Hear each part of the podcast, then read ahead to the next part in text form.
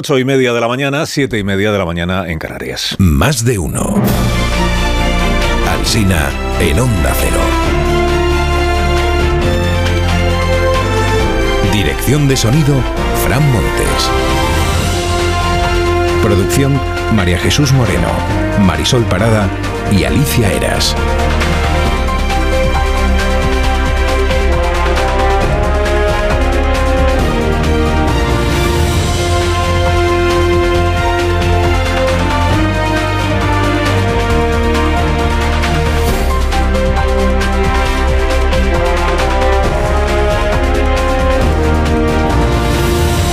Estamos estrenando mes, estrenando el segundo mes del año en este jueves que es primero de febrero del año 24 que trae pues un menú variado de asuntos que enseguida irán abordando los contertulios de este programa.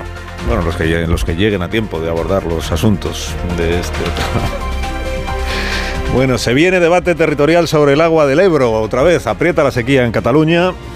Noticia muy relevante del día es que hoy se declara la emergencia ya en Cataluña por la falta de agua. Hay unanimidad a la hora de señalar, en los diarios a la hora de señalar la imprevisión del gobierno autonómico en esta materia. Hay una propuesta que han hecho varios colegios, entre ellos el Colegio de Ingenieros, que es llevar agua del Ebro hasta la red de abastecimiento de Barcelona. La vanguardia hoy agarra esta bandera, digamos, y declara en su editorial que es sorprendente que, que la Generalitat de Cataluña se oponga a considerar siquiera la opción de trasvasar agua del Ebro para que pueda llegar a, co- a conectarse con la red de abastecimiento de la capital de, de Barcelona. Publica una foto, La Vanguardia, una foto que se ha difundido mucho estos últimos días en algunos ámbitos, del embalse de Mequinenza al 80 y pico por ciento de su capacidad, que es la manera de decir, oiga, el embalse que está en Aragón, es verdad, en la provincia de Zaragoza, pero ya casi, casi, o sea, muy cerca de el embalse está al 80%, ¿cómo es posible que aquí tengamos problemas de, de agua? Pero ya sabe usted que Trasvase y Ebro juntos es, es un terremoto en la política española.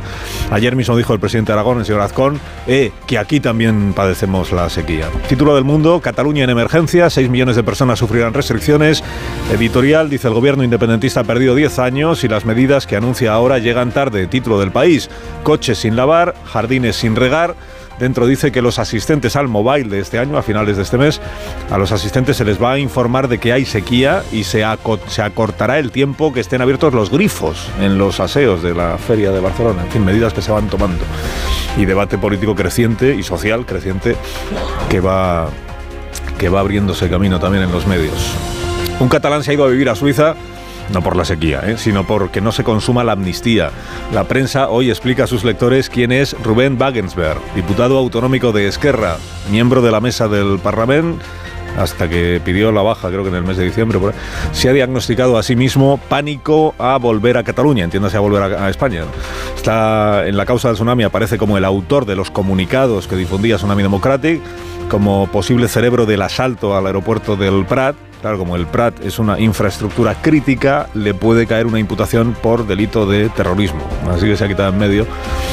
Y el español dice que a, que a Wagensberg eh, dice de él que no milita en Esquerra Republicana, que se le considera izquierda caviar, que es intelectual, que es filósofo, alma libre, dice. De- desde ayer alma suiza tam- también. Jaimitesco lo llama el diario La Razón, la, peripecia esta que ha. La pregunta que más se lee hoy en los diarios es qué pasará con la amnistía, claro. Premio al título más impactante para el diario La Razón. Portada. En Junts se burlan del olor a muerto en la Moncloa. Dice la crónica, en las horas que han seguido al no, la reflexión que dejan caer desde Junts es que aquí huele a muerto por Sánchez y su legislatura. Anda que no han enterrado veces a Sánchez ya a esa altura. Bueno, lo de Puigdemont mm, explica la razón que no es un calentón, que es fruto de una... que va por la pareja Sánchez-Pumpido. La idea es que Sánchez no cede a esto de la amnistía universal o integral porque Conde Pumpido le está disuadiendo. Está diciendo que ya eso no sería... eso no pasaría el filtro.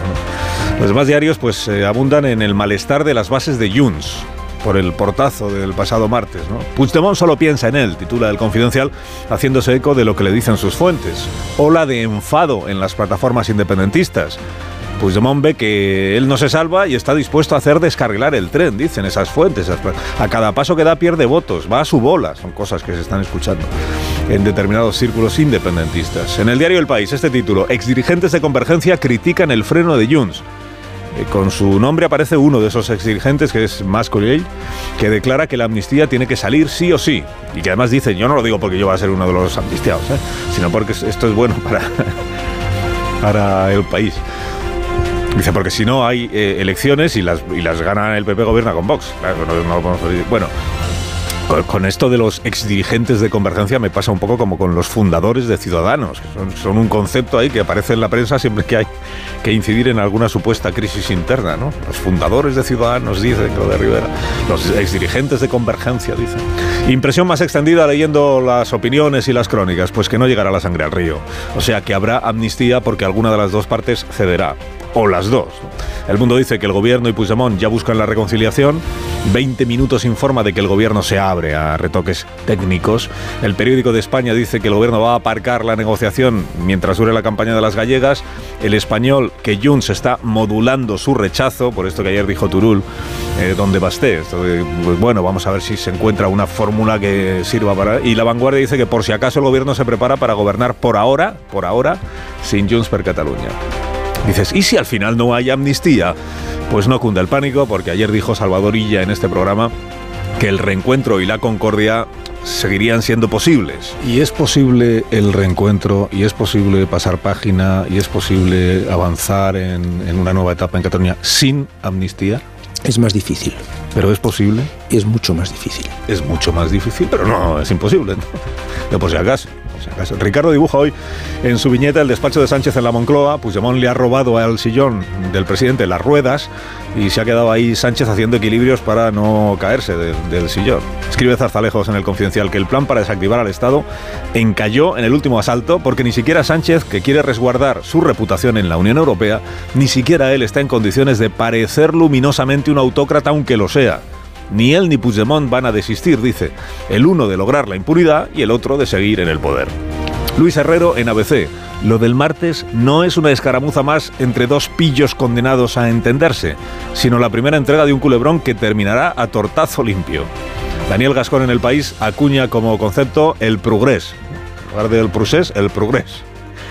Dice que lo de esta semana es un alivio cómico. Dice Junts votando contra la ley que ha impuesto Junts y la propaganda gubernamental presentando la derrota de Sánchez como una nueva victoria. Se plantó, Pedro, se plantó. Y Junts votó con el PP y con Vox. Estas cosas que se dicen. Martí Blanc, en La Vanguardia, recuerda que esta desconfianza entre aliados fue un clásico precisamente del Prusés. Dice, es un modo de negociación basado en ceder o morir. Dice, el ceder o morir se llevó por delante Artur Mas, por ejemplo. Y ahora es Sánchez quien está en ese rol. Cede más de lo que puede o muere. Termina así la columna. Dice, a Jones la gobernabilidad de España le importa entre poco y nada. Tome nota Sánchez de que eso es lo que ha comprado y que eso es lo máximo que va a tener. Pero ya dice Enrique Juliana en la página anterior que el problema aquí quien lo tiene es Feijó, que se juega el cuello en Galicia mientras Ayuso espera para saltar sobre la presa si esta sale debilitada de la cita electoral. El presidente interino del CGPJ, Aguilar, te hizo ayer una breve declaración institucional dirigida a los diputados que por su brevedad repetimos. Hago de nuevo un baldío, pero insistente llamamiento institucional a que nos dejen en paz. Que nos dejen en paz. Este, este es como declaración institucional, otra cosa no, pero es, es clara. Que nos dejen en paz. Ya está. Sobre la negociación asistida eh, de Pons y Bolaños para el CGPJ, la foto de la reunión la traen todos los diarios. Sustancia sobre cómo fue la reunión, pues no trae ningún diario. Explicó el ministro cómo hace las, sus, sus, las cosas, las negociaciones este partido. Pues nuestro método de trabajo va a ser un viejo conocido, que es discreción en las conversaciones y haremos públicos los acuerdos cuando los alcancemos. Bueno, bueno, la prueba de que lo que el ministro dice siempre se hace es que las competencias migratorias que pactaron delegar con Junts eh, aparecían en un documento, han pasado 20 días, ¿no? ¿Y el documento dónde está? Hacemos público. empieza esta medianoche la campaña en Galicia, que empezó en diciembre en realidad, y anuncia la prensa desembarco de ministros de Sumar, no en las playas, porque las bolitas de plástico ya han dejado de abrir programas, pero sí en los mítines de Marta Lois. Desembarco de ministros, dice el mundo. Yolanda Díaz se vuelca en la campaña por donde desfilarán sus referentes. Por un momento pensó que iba a llevar al Papa a dar mítines en Galicia, pues uno de sus referentes más conocidos. A Zapatero lo invitaron en 2007 a dar un mitin en Toulouse para apoyar a la candidata socialista Segolén Goyal falta de mejores argumentos, pues Zapatero lo que hizo fue repetir el nombre de pila de ella pues dos veces. Segolén, Segolén. Segolén, Segolén, Segolén, Segolén. siempre ha sido un referente para Zapatero, Segolén. Ayer ella regresó a nuestras vidas para explicar lo malo que le parece el tomate español. Han probado los tomates bio españoles, son incomestibles. Yo os digo que los productos bio españoles son falsos bio y que las frutas y verduras españolas no respetan las normas francesas. Qué simpática, ¿eh? Simpática la exministra francesa. Ay, Segolén. Segolén, Segolén.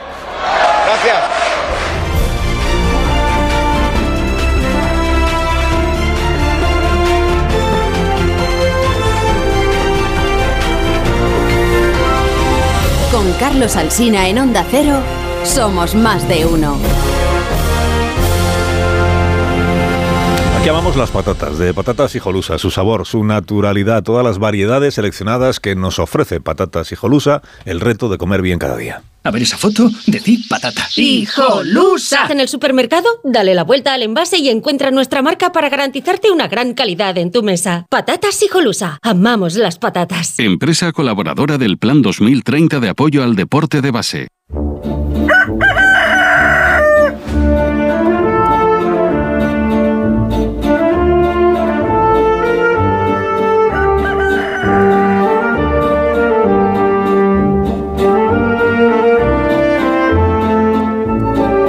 El Gallo La Torre, como cada mañana a esta misma hora. Buenos días, Rafa. Eh, buenos días, Carlos Alsina. Ya pensaba que ibas a tirar hasta el indulto de Rubén Amón.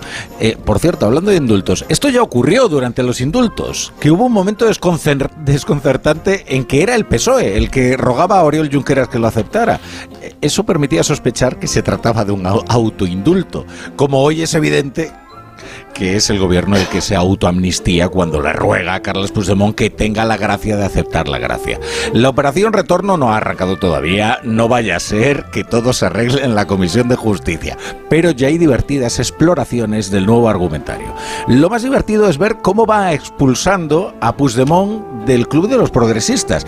En ese sentido vamos a reconocer que la Sanchosfera tiene bien claras cuáles son las prioridades, porque hombre, declarar la secesión, bueno, Malversar dinero público hay. Declarar extranjeros a la mitad de los catalanes. mm, pero votar en contra de una ley de Sánchez, eso sí que no, hombre. ¿Pero dónde vamos a llegar? ¿No quieren la normalización? ¿Qué es la normalización? ¿Renunciar a la República Catalana y ocuparse de la sequía? No. La normalización es decir amén a Sánchez. Puigdemont es un pari en Europa, excepto para un puñado de grupos nacional populistas. Pero en España parecía que sabía elegir. A ver si es que Puigdemont va a terminar siendo un facha. Bueno, ahora tiene un mes para redimirse y aceptar la gracia, que solo se alcanza muy cerca de Sánchez. Concluye, La Torre, concluye. Sí, concluyo. Eh, Dice bien la razón que andan mofándose los de Junts del olor a muerto en Moncloa. ¿Qué cosas, eh? Hace solo unos meses, donde olía cerrado era en Baterlo. La operación está siendo un éxito. Que tengas un buen día, Rafa. Te escuchamos esta tarde a las, a las 7. Gracias por madrugar con nosotros. Es mi trabajo.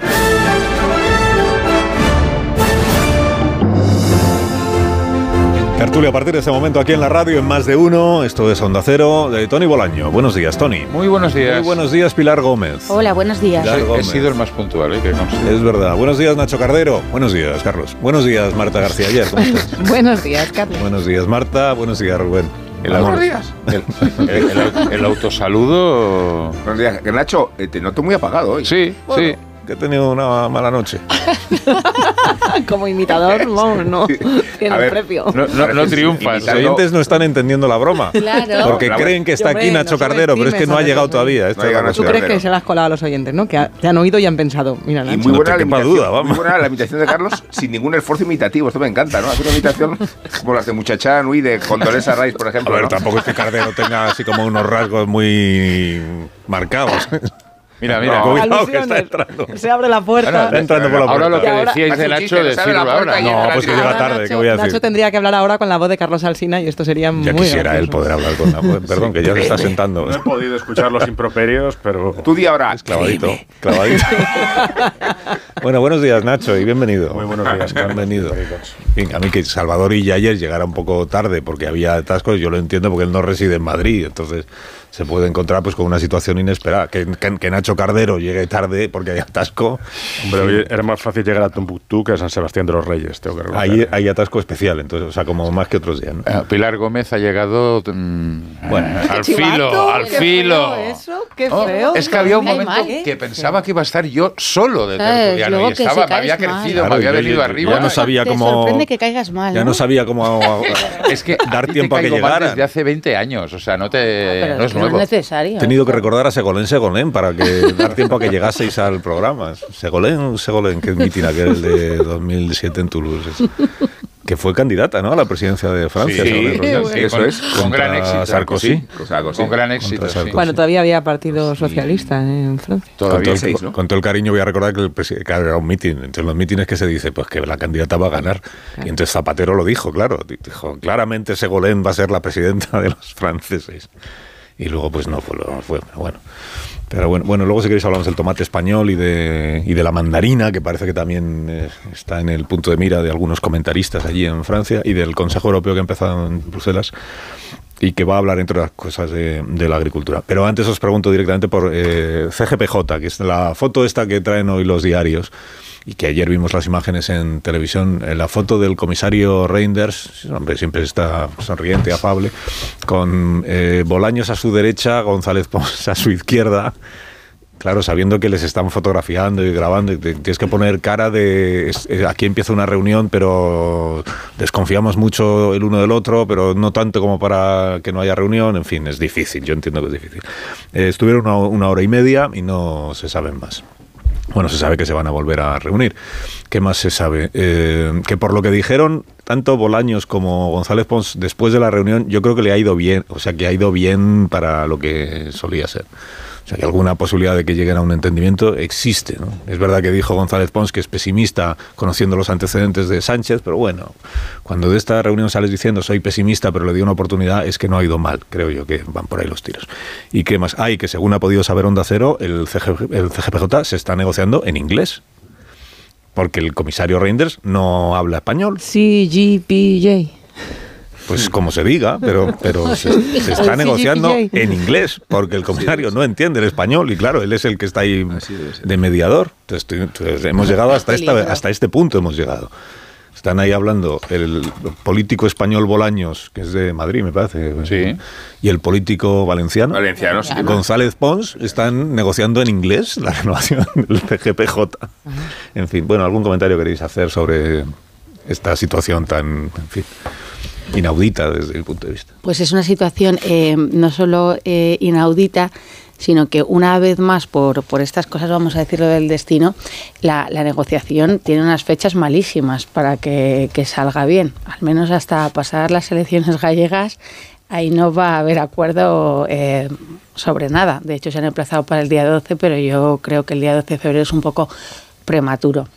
¿Por qué? Porque es verdad que el PSOE siempre acusa al PP de que hay una excusa, pero es verdad que ni uno ni otro con las elecciones en el horizonte van a cerrar un acuerdo. Y luego con la gente de, del PP que yo hablaba ayer, em, pues los varones y muchos eh, dirigentes pues piensan que es una foto mala, que bueno, que, eh, que al final habría que llegar eh, llegar a un acuerdo ahora con Sánchez en la situación que está después de lo que ha ocurrido eh, con Junts es muy arriesgado electoralmente. Hay que recordar que Abascal se pasa el día recordando que Feijóo hace una, una oposición eh, muy débil.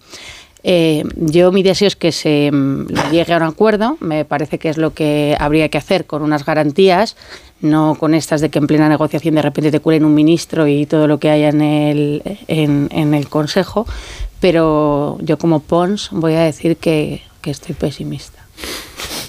Pues fíjate, el, eh, a pesar de lo que hemos eh, que llevamos incidiendo aquí, que es, que es una fotografía estrambótica, ¿no? que tenemos que recurrir a personas foráneas para llegar a acuerdos que se deberían dirimir en, en las instituciones aquí que donde se está, está reflejada la soberanía nacional, eh, la verdad es que eh, la sensación, eh, Pilar, para mí es que esta vez sí. ¿no? Es verdad que Ojalá. lo que es lo que Lo que está anunciando ahora es más bien es la metodología. Lo que se vio ayer la metodología es es emplazarse a una nueva reunión y un poco firmar el principio brus bruselense este de que no hay nada acordado hasta que está todo acordado y a partir de ahí eh, empezar a construir. Si no hay posibilidad de acuerdo, se va a saber pronto, se va a saber en cuestión de, días, semanas, y no hay que esperar mucho. Eh, si, se, si se prolonga un poco más el tiempo, es, es, que hay posibilidad de acuerdo. ¿no?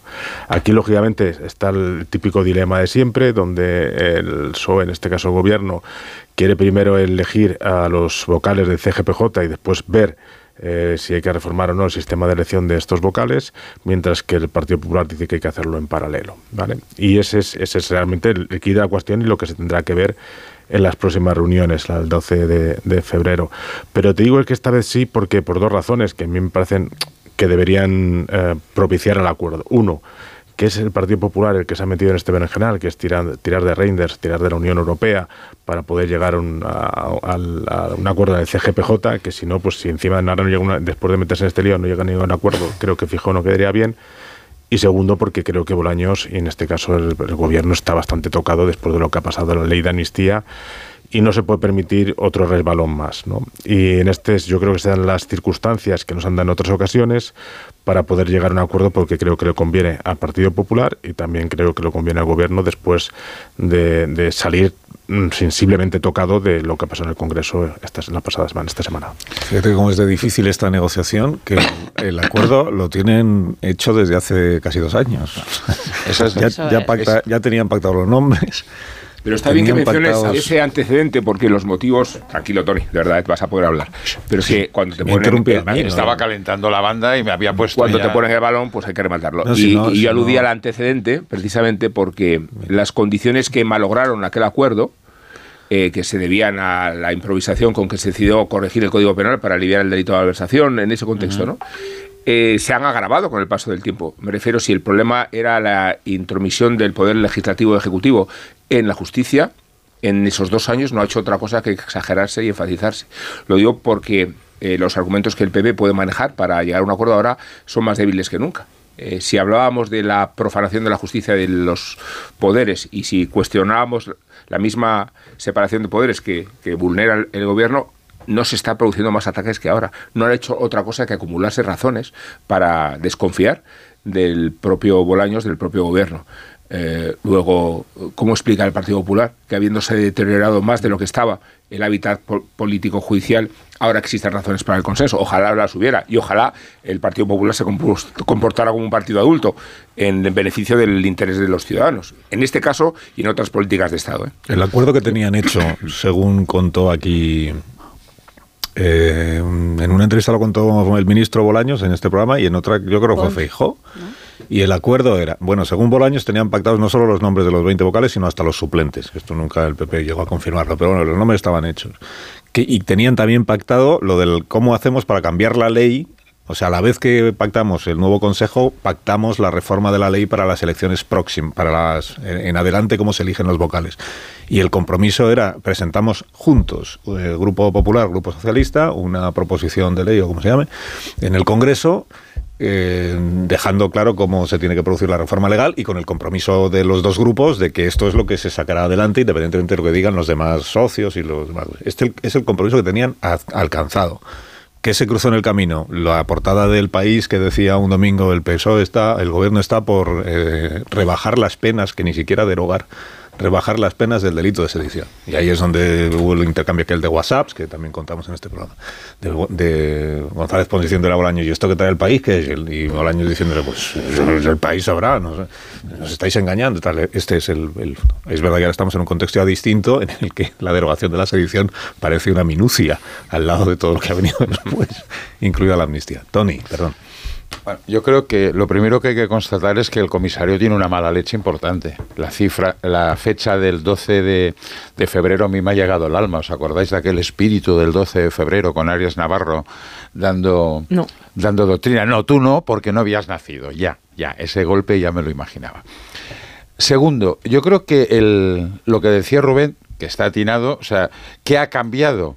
Bueno, pues eh, por eso tira del comodín del público el Partido Popular Si me dice Europa que tengo que aceptar el acuerdo y los nombres, tengo una carta de presentación fantástica para todos aquellos que en mi partido dicen no tienes que pactar absolutamente nada, decir es que Europa me lo ha impuesto con lo cual sale airoso del tinglado y, y tira para adelante.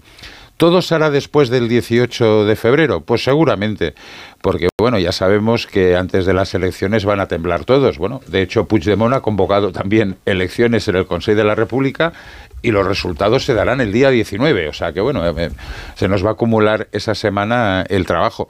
Y yo creo que en esa semana habrá acuerdo ya del, Consejo General, porque al final, si está todo pactado, ¿qué es lo que, qué es lo que va a cambiar? Bueno, yo creo que, insisto, de que así tiene eh, el, el, señor Feijó una gran excusa para evitar, digamos, una rebelión interna y bloquear los ataques de Abascal. Fijaros que el otro día en el debate de amnistía le dijo que no pactara absolutamente nada del Consejo. Mira, Tony, yo no me acuerdo, lo he tenido que buscar ahora mismo, lo del espíritu del 12 de febrero, no, bueno, porque no había nacido, pero el comisario Didier Reinders tenía 14 años, así que seguramente... Tampoco, ¿no? Tampoco se acuerda.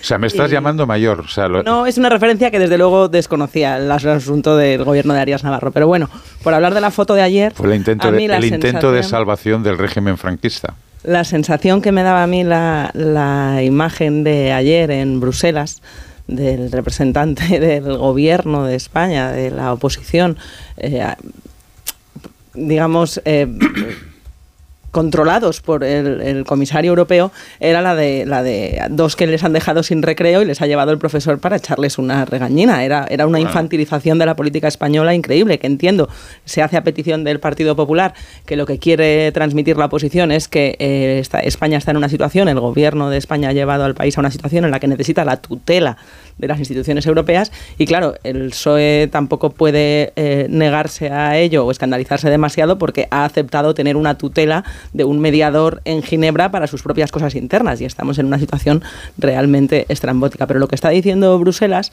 es lo mismo que lleva diciendo muchos años, los años que lleva pendiente la renovación del CGPJ o CGPJ, que es el eh, que primero hay que seguir, acatar las leyes y luego reformarlas. Ahí está. No, no vale con pedir lo contrario ni la simultaneidad, que hay una ley vigente, pues habrá que cumplirla. Y una vez que se cumpla, pues luego ya sí eso, se reforma. Por eso lo que está diciendo el comisario. Consigue tener un comodín de cara a los Y yo sí creo, estoy con Nacho en que esta vez tiene otra pinta, que a lo mejor sí sale adelante esta vez, por más que se declaren pesimistas al salir de la reunión, porque el hecho mismo de que hayan sido tan opacos con lo que está pasando ahí nos puede indignar, pero eh, la, manera en la que las negociaciones tengan algún viso de futuro es que sean discretos. Eh, eh, y, no, y por terminar, Pilar, em, declararse pesimistas con respecto a lo que se han reunido, incluso decirnos a los periodistas que son muy pesimistas, forma parte de la épica que suelen trabajar los partidos para luego, cuando consigan el acuerdo, ponerse la medalla. yo, a mí me encantaría que, hubiese un, un, acuerdo, pero em, creo también que estamos poniendo mucho el énfasis en, en, lo que el PP puede buscar de coartada o no, pero hay que recordar que eh, Bolaño siempre ha dicho que él no está de acuerdo con ni que se reforme la ley eh, después de que se elijan eh, estos vocales con la ley actual. De hecho, por eso están allí sentados. El gobierno mantiene, y a día de hoy no ha movido, eh, que yo sepa, ni una coma, que no quiere la reforma de, la ley para que los jueces sean elegidos por, por los jueces.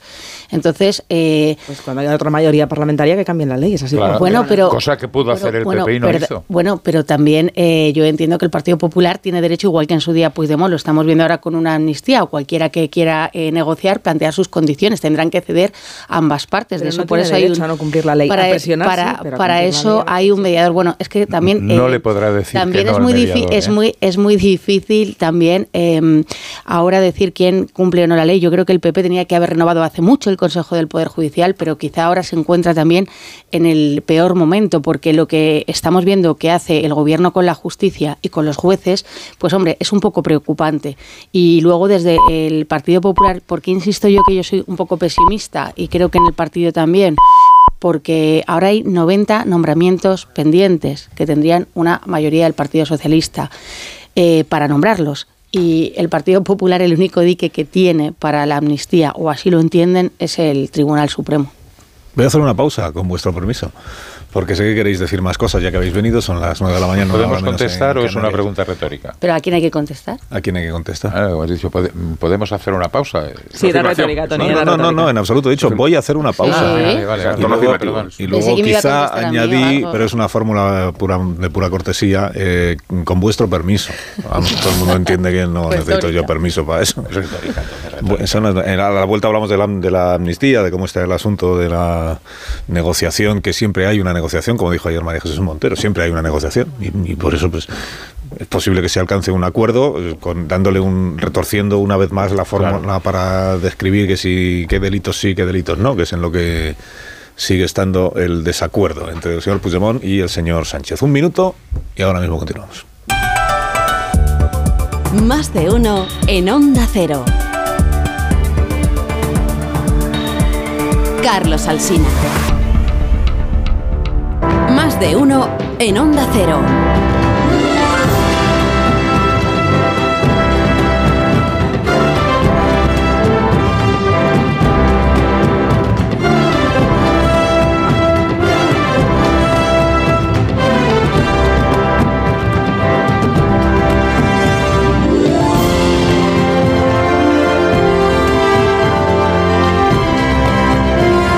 9 y 7 minutos, 8 y 7 minutos en las Islas Canarias, en tertulia con Cardero, con Bolaños,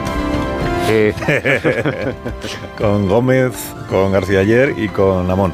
Eh, capítulo, capítulo amnistía, venga, le borro la S y ya está. Eh, capítulo amnistía. Eh, bueno, los oyentes saben lo que pasó el martes en el Congreso de los Diputados. Eh, Junts per Cataluña votó en contra y, por tanto, de momento no hay ley de amnistía. Procedimiento parlamentario, pues ahora vuelve la cosa a la Comisión de Justicia y tienen 15 días, que se pueden prorrogar otros 15, tienen 15 días para ver si encuentran una manera de aprobar una enmienda que no sé cómo se llama, si transaccional o estas cosas ya. Y yo me pierdo, pero vamos, que es cambiar alguna parte del texto eh, de tal manera que le sirva al, al, Grupo Socialista, que es quien lo propone, y le sirva a Junts por Cataluña, que es de quien depende que salga o no salga adelante. Y en eso y en eso están. El señor Turul ayer lo dijo en la entrevista en RACU, dijo que ellos, por supuesto que es el PSOE el que se tiene que mover, porque es el PSOE el que está incumpliendo el pacto que tiene firmado con Junts per Cataluña. Claro, el pacto aquel, ya hablamos de él en su día, el documento aquel que firmó eh, Santos Sardán con, con, con, Turul, o con Puigdemont, no recuerdo, pero, con Turul, ¿no? Pero es un, es un documento, como todos estos documentos, son interpretables. Se, se, habla de que la ley de amnistía es necesaria para recuperar la plena normalidad. No sé qué. Entonces, Junts entiende que siempre se refirieron a una amnistía, lo que ellos dicen integral, o sea, que cubra a todo, a todo, a todo el mundo. Y en el PSOE dicen, no, hombre, lo que siempre hemos dicho es que tiene que ser mm, constitucional. Y si hacemos una ley que cubra delitos que no son amnistiables, o que pensamos que no son amnistiables, pues entonces estamos haciendo un pan como unas tortas. Esta es un poco la situación. Pero a la vez dijo el señor Turul, el, ¿qué tenemos que hacer? Porque le preguntó Jordi Bastel, dijo, esto es un ultimátum. O sea, el PSOE se mueve y acepta lo que ustedes están diciendo o entonces se acaba la legislatura. Y, le dijo Turul, bueno, yo lo que estoy diciendo es que habrá que encontrar una salida ¿eh? en los 15 días que tenemos por delante.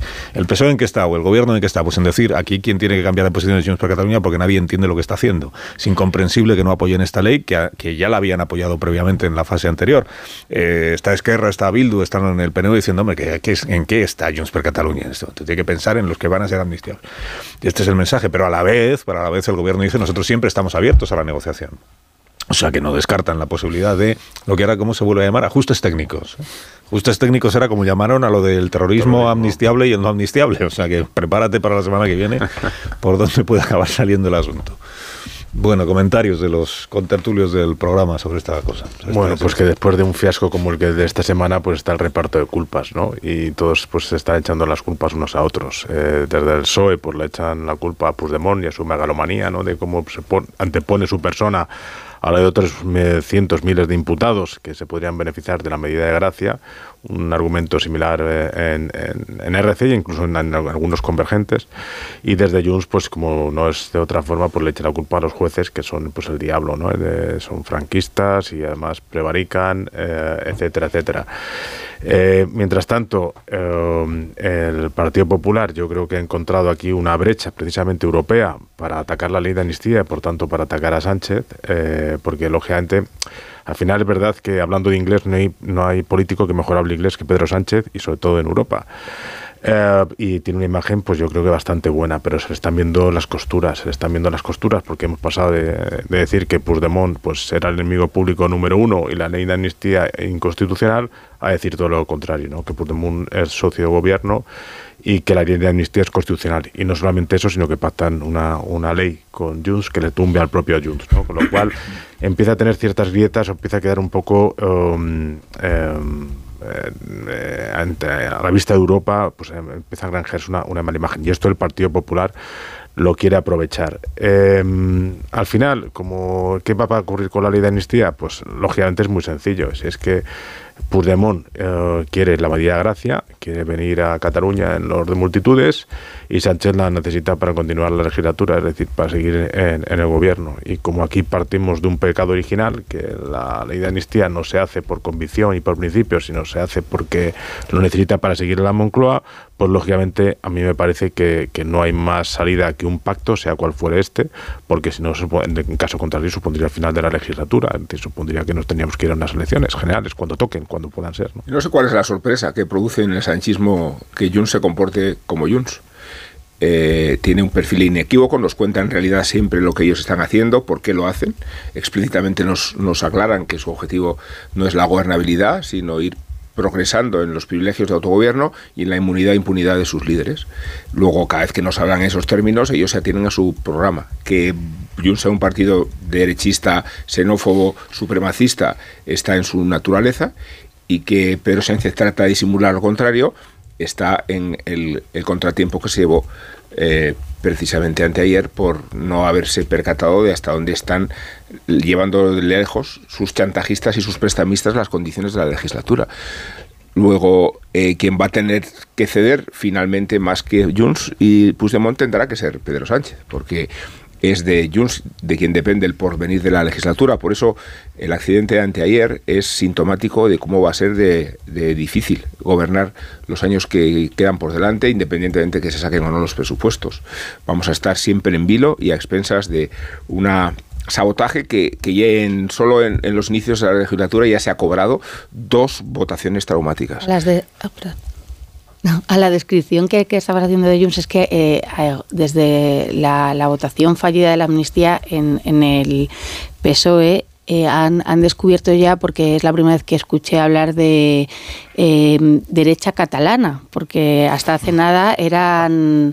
Hasta, sí, era mayoría progresista y ahora ya hay gente en el. PSOE y en algunos medios que ya habla de Junts como derecha catalana. Entonces dije, bueno, pues eh, en ese relato que tú hacías de todos los atributos de Junts que parece el PSOE desconocer o ir descubriendo poco a poco cuando los demás ya los hemos visto, está muy bien que ya lo sitúen en la derecha, que es parte de, de este desgaste. Quizá la semana que viene dentro, o dentro de 15 días vuelvan al bloque progresista, pero en, esta, en estos momentos son derecha y, con la derecha ya se sabe que no se puede ir a ningún sitio porque son bueno, pues muy, muy peligrosos, ¿no? Entonces, em, quitando la, parte de la ironía, yo no estoy de acuerdo tanto en quién va a tener que ceder, porque es cierto que Sánchez em, es el que más se juega, em, pero Puigdemont es consciente y, eran conscientes ya en la, el, mismo día en el entorno del presidente, que, mm, del expresidente, que eran conscientes de que habían ido demasiado lejos y de que sobre todo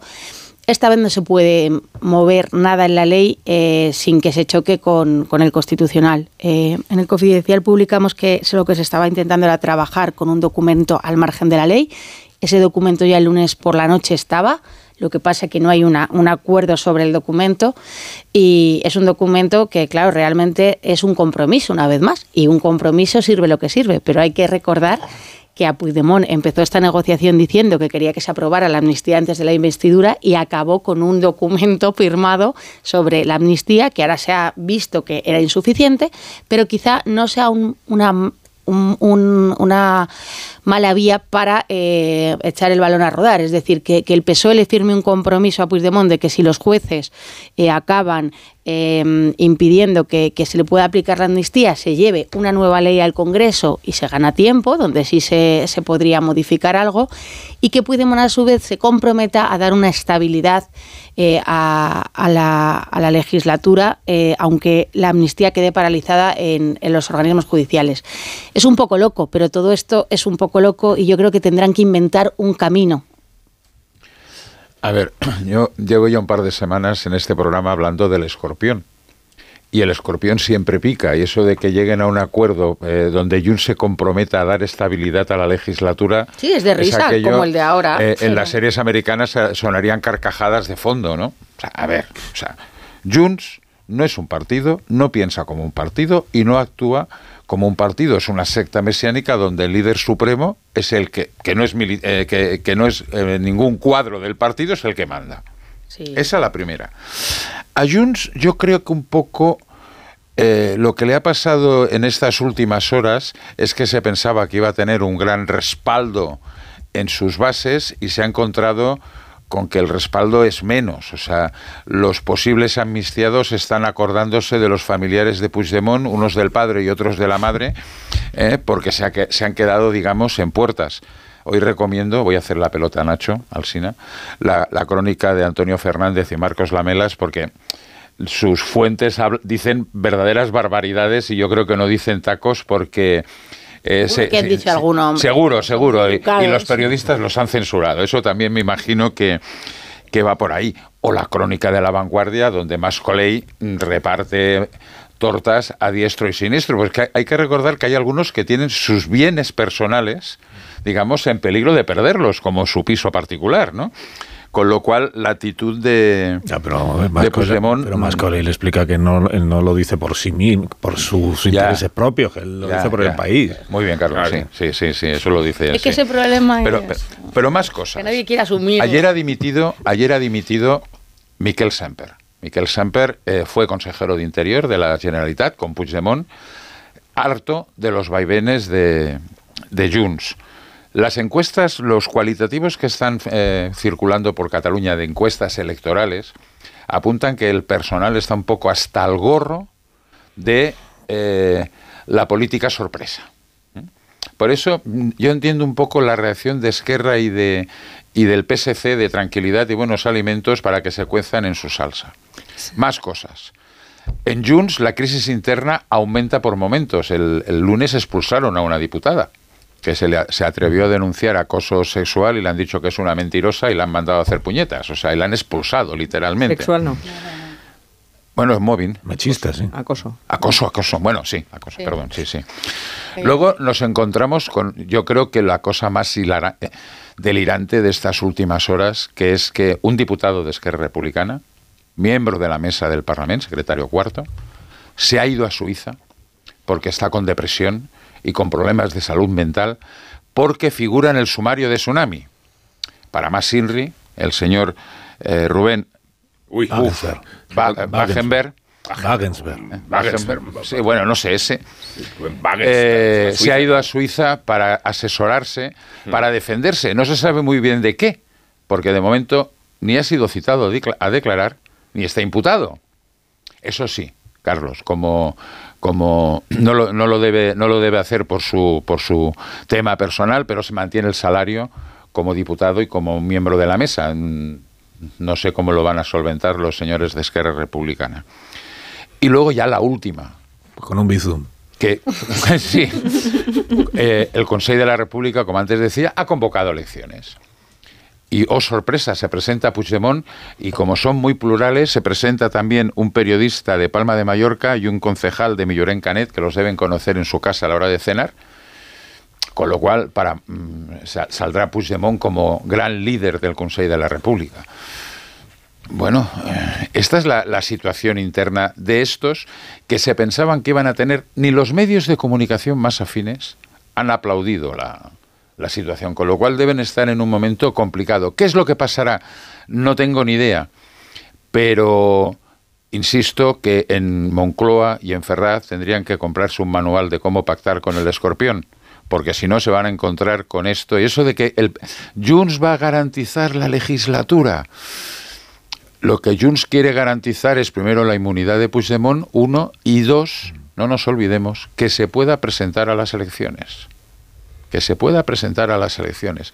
Porque si no se presenta Puigdemont a las autonómicas, que lo está dejando en, en aquello en tono gris, porque no dice ni blanco ni negro, si no se presenta Puigdemont, el tortazo puede ser monumental. Eso que dices, Tony, es, muy interesante del el caos interno que tiene Junts, porque en el caso de que implosionara, que hubiera, que se resquebrajara aún más eh, internamente esa, duda, bueno, duda, sí, o esa situación, esa anomalía gigante que es quién manda en Junts y no son los representantes que están en el Parlamento ni en el Congreso de los Diputados, es Puigdemont. Pero si llegara a ser tan obvio que ya ni siquiera los más mm, fervientes creyentes eh, eh, pudieran asegurar que esa amnistía se hace por la gente, por, por el bedel del colegio que puso la urna, sino que se hace por Puigdemont, que antepone sus intereses personales a los de la causa que dice representar, y eso desgastara a Junts hasta el punto de que hubiera incluso diferentes eh, eh, opiniones internas a la hora de votar si sí o si no a la amnistía, eso tampoco le pondría al gobierno de Sánchez más fácil la gobernabilidad. Ese caos en Junts, esa imprevisibilidad extrema de no saber qué van a votar, ni aunque lo dijera el líder en cuestión, eh, sería, es que esto es lo, muy caótico también el, para Sánchez. El relato es el mismo, es el mismo Junts de eh, con el que se firmó el pacto, ¿no? Y ahora os iba a lanzar la pregunta que os encanta, ¿qué opina Junts pel Junts de todo esto? claro, es que esto es lo mismo, es lo mismo que ocurría, es lo mismo que eh, Puigdemont manda, Puigdemont, eh, Junts son imprevisibles, lo que pasa que el gobierno es el que nos intentó convencer durante todo este tiempo. que, que, Junts sea imprevisible para Junts eh, también claro, añade pero, anomalía, porque yo creo que el, votante socialista o los, o los más sanchistas tenían ya claro, lo dijeran en alto o no, el utilitarismo de la amnistía, la idea de que, bueno, más que por la convivencia es por la gobernabilidad y les compensara, pero no sé si a los de Junts les compensa que sea no por el procés, pero es que habléis con Junts como si fuese algo, realmente Junts no es nada. no es un partido. Es, el señor Puigdemont. Y todo este lío se ha montado por el señor Puigdemont. Y hay que llegar, hay, eh, eh, hay, que llegar a un subterfugio legal para que el señor Puigdemont esté blindado en delitos de alta y que sea, que no sé cómo lo van a hacer. pero ¿cómo claro lo, lo tienen los, el apoyo que todavía mantiene el partido, porque ahora empieza a ser, eh, nunca ha sido más obvio Pero que desde... Puigdemont sigue ser la figura totémica que ha llevado al Estado español y al constitucionalismo español a los pies del independentismo, y punto, y ya está, y es la, figura totémica, y a Puigdemont ni se le rechista, y a vi que, el, este, el DRC, el otro, Maroto y la moto, que no hay nadie que le Mateo en su guitarra está muy bien. Maroto sigue siendo pero nos damos cuenta, pero vamos, ¿no? de lo aberrante que es de verdad, lo aberrante que es de que todo el panorama político español dependa de un excéntrico que tiene cogido a Sánchez. Eso es lo que firmó. Todos imaginamos. Y, y, que nos sorprenda después que la legislatura se desenvuelva en esta total anomalía. es que es un disparate que proviene de la mansedumbre con la que Sánchez pensó que pactando con Junts tenía garantizado cuatro años de placer. Y estamos en una anomalía de verdad desproporcionada. Eh, por el poder que tiene un sujeto que coarta y coacciona digo, la convivencia de los españoles, porque cuando se menciona la de los catalanes y la de los catalanes. los españoles, ¿verdad, Tony? Bueno, ya. Ah, vale. Sí, sí. Eh, eh, acepto la enmienda. Bien, bien, bien. No, no, pero quiero decir que cuando se presume de que la amnistía es una medida en favor de la convivencia, la parte que la recibe no hace otra cosa que restregarla, la convivencia, no la amnistía. Eh, luego, no hablemos, por favor, de esta, de esta filantropía impostada cuando lo único que está en juego, lo único que está en juego no es el perdón ni la conciencia pudorosa hacia unos delincuentes, es el equilibrio aritmético del presidente del gobierno para seguir poder regobernando. A ver, pero, pero Rubén, ahora eh, coñas aparte, la, convivencia, la convivencia entre los catalanes con estos sectores empieza a ser complicada. Ayer te lo decía ella, sin la ley de amnistía va a ser más difícil. Pero lo que no se entiende y parte del electorado, parte de los ciudadanos catalanes que votan a Junts, tampoco entienden eh, que Junts vote en contra de una ley que dos días antes había votado a favor en la comisión. Es aquello que dices, a ver. Luego también se está produciendo una presión, que antes tú la, insinuabas, eh, Carlos, de, de, de, BNG, de PNV, de Bildu, de decir, pero ¿qué estáis haciendo? Porque eso de intentar eh, blindar a Puigdemont diciendo que no se pueden condenar los eh, o sea, no se, se pueden amnistiar los delitos de terrorismo, a mí me parece una barbaridad. Lo de alta traición, tres cuartos de lo mismo. Además, cuando en estos momentos no son más que indagaciones de juez que están haciendo una instrucción. Investigación siquiera. Eh, o sea, que bueno, que ha sido prorrogada porque seguramente no. O sea, en fin, se está generando una situación que ya no es nueva en Cataluña. Acordaros cuando la CUP empató en una asamblea de 3.000 tíos, empataron, que dices, eh, perdón, que más se presentó de número 4 en una lista queriendo ser el presidente de la Generalitat y acabó en la papelera de la historia, que aparece Puigdemont por el camino, que lo propone la CUP como candidato cuando era de convergencia, o sea, y además del sector más derechista de convergencia. O sea, esta locura de que en un momento más dijo que había que ser astutos para luchar contra el Estado, o sea, se lo han creído y es aquello que se están regateando permanentemente. Y dentro de Junts están en este juego esotérico que no sé dónde va a acabar. Antes os decía lo de las encuestas, es que es verdad, la gente empieza a estar hasta el gorro. ¿Cómo se ha demostrado en las últimas tres elecciones en Cataluña? Pues una desmovilización del electorado independentista. No digo que se pasen a otros partidos, pero se quedan en casa, no van a votar, porque se sienten engañados. Acordaros que les dijeron en el 2010, 2011, que la independencia era mm, prácticamente una cuestión de, de, de, tres o cuatro días, estamos en el 2024, y la convivencia se ve amenazada, pero el que tiene un problema de convivencia interna y externa es Junts, porque se está quedando solo incluso en el marco de los partidos independentistas. Yo creo que el que tiene un, problema... El PNV no los puede soportar. O sea, yo creo que la prueba será que el PNV no se va a presentar con Junts en las europeas. Un problema de, de yo creo que de, de, de convivencia eh, tiene Pedro Sánchez, porque es que eh, yo estoy de acuerdo con todo el relato que, que, has hecho de Junts, pero y de la convivencia y su pugna con RC y que dentro habrá familias Fíjate que, que quieran... RC, perdona, RC hasta ha pasado de la confrontación. ¿Os habéis fijado en las sí, últimas horas su, que RC no ha entrado al, su, al, cuerpo a cuerpo con Junts? Pero Junqueras nos venía aquí como, como un claro, porque, a decir, señores, eh, lo hemos conseguido, esto, ¿eh? Y se va a casa, va a casa humillado. Dice, yo que venía, me habían invitado a esta gala para algo el, y no me han dado el premio. De Esquerra que le dijo claro, a Junqueras. Se amaña la, la, el la gala y me voy sin el premio. El señor se va a casa pero mira, el contrariado, a cuanto menos. O sea, el, el asesor de Esquerra que le dijo a Junqueras, ves que te harás una gran foto, yo creo que ya tiene que estar despedido. No, claro, el hombre estaba ahí. Despedido.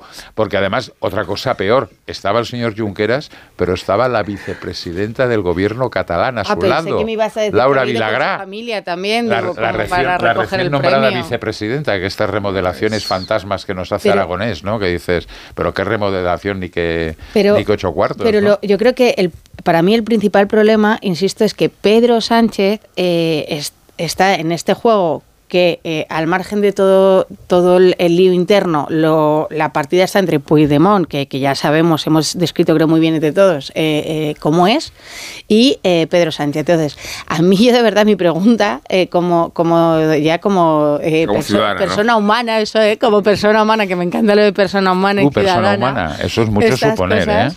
me- mi pregunta es, Creo ¿hasta que no habéis descrito bien a Puigdemont. mi pregunta es hasta Todas cuándo? las mañanas digo lo mismo, pero... No, no, mira, Esta idea de que Puigdemont es un loco, un, No, no, no es un loco. un imprevisible, no, no, un- no, yo creo no, que Puigdemont no. tiene una hoja de ruta muy Perfectamente clara. marcada. quiere conseguir Muy presentarse clara. a las elecciones y quiere controlar la situación. En Cataluña hay dos bandos, Claro. los que Sí, consideran pero ¿qué que quiere Sánchez? Insisto. el otro día sin vergüenza y otros que lo consideran un Pero, sinvergüenza. pero ¿qué quiere Sánchez? Pero es que ver, esto es mi Pero, pero duda. Puigdemont en lo que está es en lo, es en lo que ha estado siempre, que es el de Sánchez no se fía, no se ha fiado nunca. Bueno, en su día prometió que jamás le investiría a presidente porque es un señor del que no se puede uno fiar. Sigue sin fiarse de Sánchez.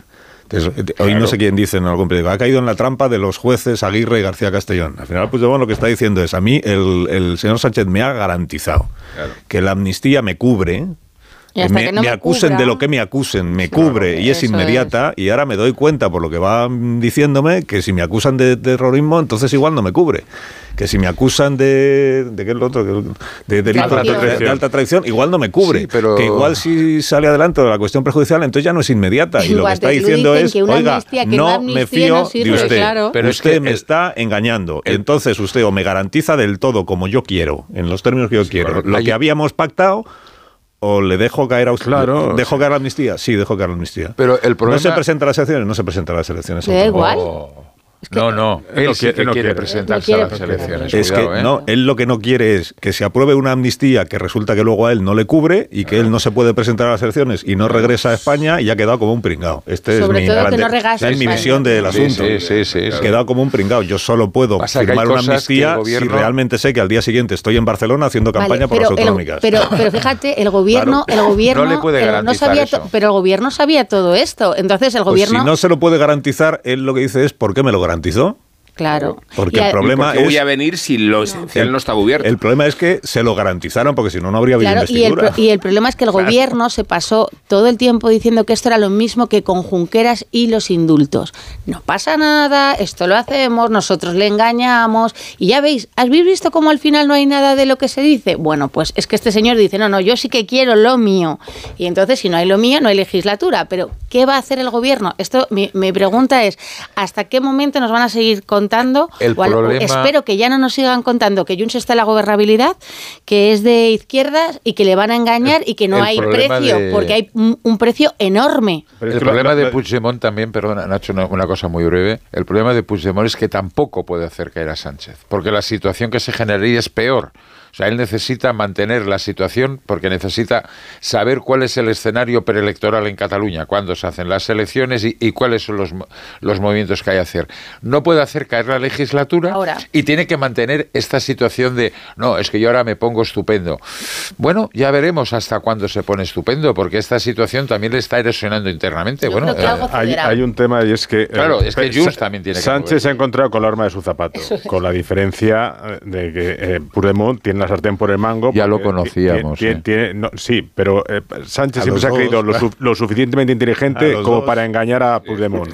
Y aquí es- es- nos hemos dado cuenta que es que el que tiene la sartén por el mango es una cosa, es, es Puigdemont. Y después dos, que es que claro, el, el- esto del independentismo, el proceso, eh, son escalones, ¿no? Entonces, lo- la secesión, los indultos, etcétera, etcétera, y llega la amnistía, y después de la amnistía es que no queda más. O sea, la siguiente fase es como se, se, se le acaba un poco los reclamos del soberanismo, los reclamos el del referéndum ahí con luces de neón. Sí, pero Bueno, hay unas elecciones de por medio. el pero ya se se- puede ir estamos a- hablando más de PISA, estamos hablando más de la sequía, estamos hablando de, Ahí, más- ahí, de- de este lo, es el de lo tema, mal que, la de lo mal que sequía. fue. Mientras que estemos con el quilombo de la ley de amnistía, de si el Estado, que si tal, no estamos hablando de lo que realmente es importante para Cataluña y que entraremos en esa fase más pronto que tarde. Y esto es una forma de Puigdemont en general, de no entrar en esa fase que a él le perjudica, porque el tema de la gestión, de lo que es la gestión realmente de Cataluña es nefasto. Pero por más tensión que todo esto genere Pausa. en Moncloa, que está generando mucha, hay una ventaja para Sánchez en todo esto y él es muy hábil en sacar ventajas de las adversidades.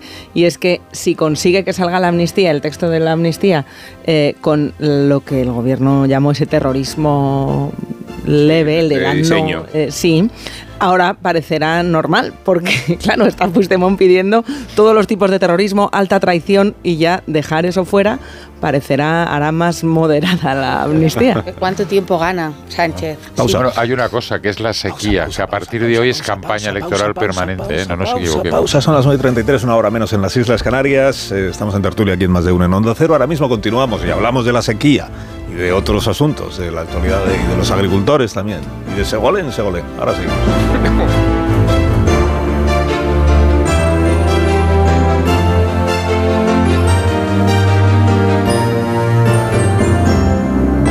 Más de uno.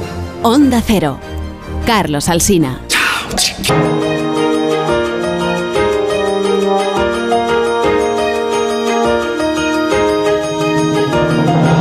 20 las 10 de la mañana, una hora menos en las Islas Canarias, con García Ayer, Gómez, Cardero, Bolaño y Amón. Estamos dándole una vuelta a las cuestiones del día. Antes mencionaba a Tony, bueno, ayer en la entrevista con, en la conversación con Salvador Illa, eh, él se ocupó de subrayar la relevancia de lo de la sequía, porque estábamos ayer en la víspera, hoy ya es el día en el que oficialmente el gobierno de la Generalitat de Cataluña declara la situación de emergencia. Estábamos en preemergencia en no sé cuántos municipios, desde hoy está en emergencia Cataluña por la falta de, de agua. ¿Y eso qué significa? Pues que las restricciones que ya están en vigor en muchos municipios se van a ir ampliando y que aquellos donde todavía no hay, pues las va a ir habiendo, incluida la ciudad de, de Barcelona, donde eh, ya, se anuncian pues esto, las recomendaciones, más que recomendaciones, el llamamiento a la población para que intente pues no tener mucho rato la ducha abierta, pues el grifo que lo abran menos, que todos son medidas de que con el agua que tenemos nos tenemos que apañar, entonces eh, apelamos a su responsabilidad para que usted consuma poco, pero claro, el debate político no está ahí,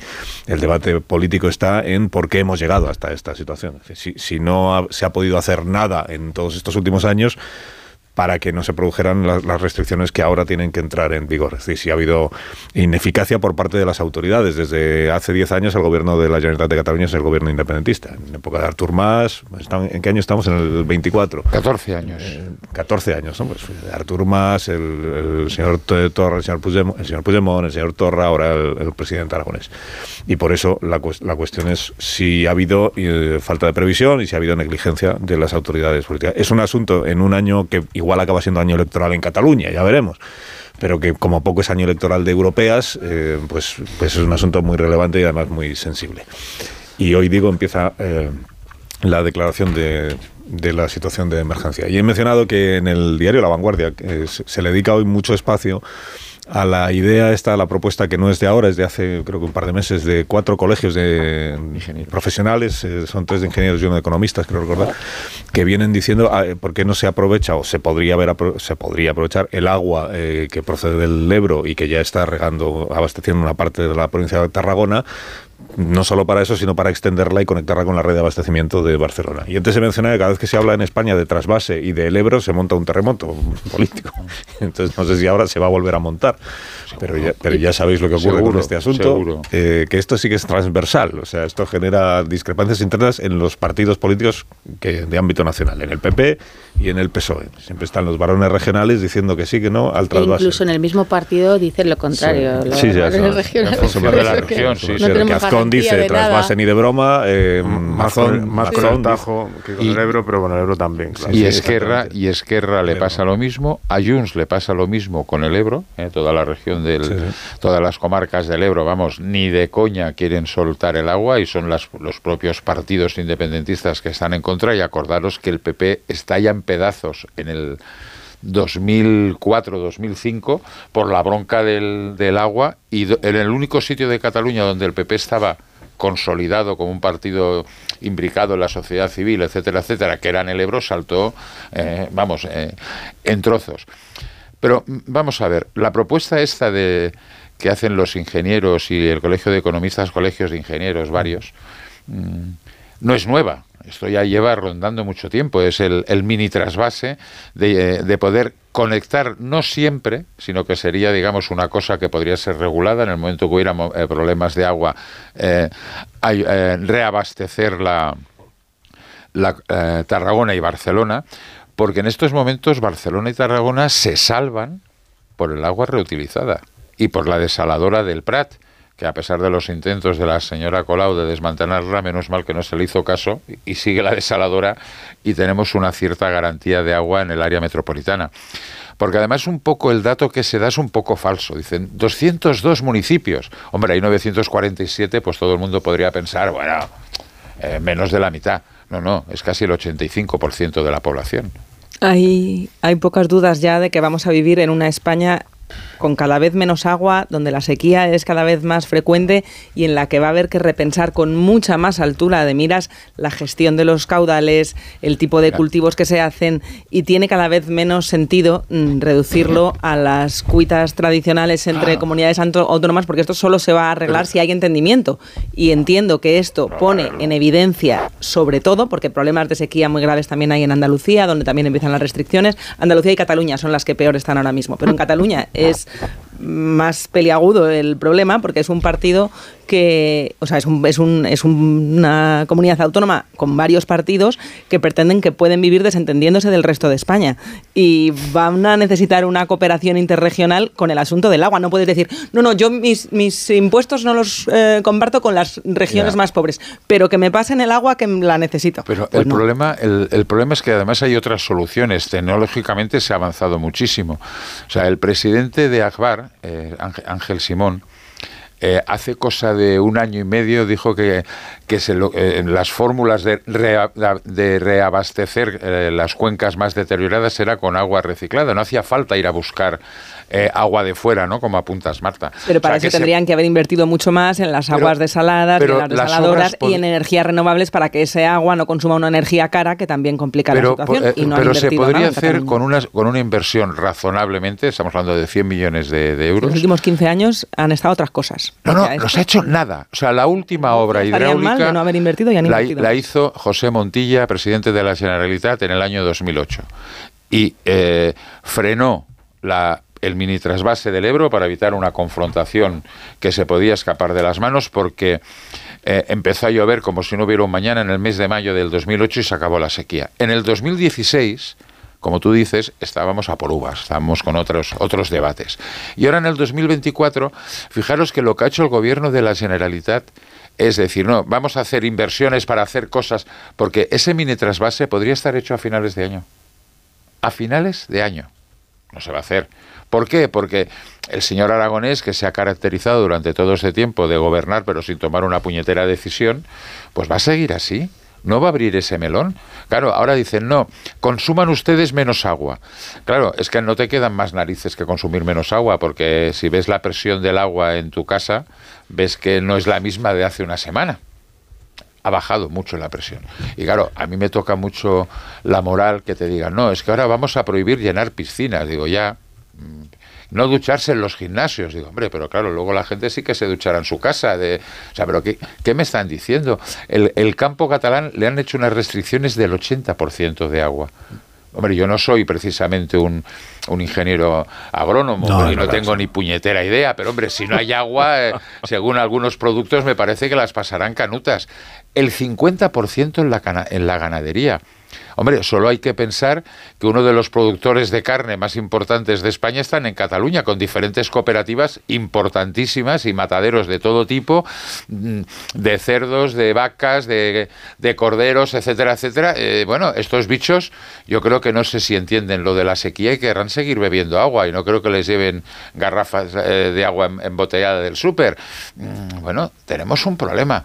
Y luego, claro, hacen unas restricciones que son para mear y no echar gota, perdonar.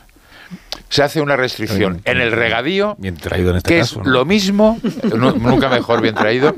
O sea, se hace una restricción en el regadío que afecta de la misma manera al riego de gota a gota que al riego de Gota, manta. muy bien. Es Sí, decir, la o sea, analogía de verdad que no hay ningún ningún experto en la Generalitat para entender que el riego a manta y el riego gota a gota es diferente. Y si el Hombre, río por el amor suena, de Dios. Tony, Agua lleva. Si, si no, si no me equivoco, Tony, el- Oye, el- yo la, la cita la he hecho y ahora no intentéis buscar otra mejor. co- como, como experto en esto, en, en temas líquidos, eh, eh, lo Ahora, que- ahora ha vuelto a Junts. no, Temas no, no, no. No, eso es etéreo, eso ya es... Está, está claro que luchar contra la sequía es muy complicado y... y- mira, mira en Israel, saben luchar pero contra que la yo, sequía, que no que yo sepa, que yo sepa Tony, el plan de la Generalitat, más allá de bajar la presión y hacer restricciones, etcétera, etcétera, era traer barcos de agua. Sí. Barcos de agua para, para que, que- que, eh, es cierto que medidas extremas, como es la situación actual, pues puede funcionar, pero que es extremadamente caro y que no se han barajado otras, otras medidas, otras decisiones, como pueden ser lo del trasvase del, del Ebro o, o que se da la paradoja, y me acuerdo que lo contamos en el confidencial, de que los cruceros siguen atracando al mismo ritmo con lo que consumen de agua los cruceros. Es decir, se les pide a los ciudadanos que consuman menos, que consuman en determinadas horas o que directamente no consuman o no utilicen tanto agua, mientras que los cruceros siguen llegando al puerto de Barcelona y consumiendo muchísimo agua. ¿no? Un poco el sinsentido de las medidas al final que aplica Pausa. la Generalitat. Pausa, son menos 10 las 10 de la mañana, una hora menos en las Islas Canarias. A la vuelta, Ignacio Rodríguez Burgos nos contará la actualidad económica del día. Más de uno en Onda Cero.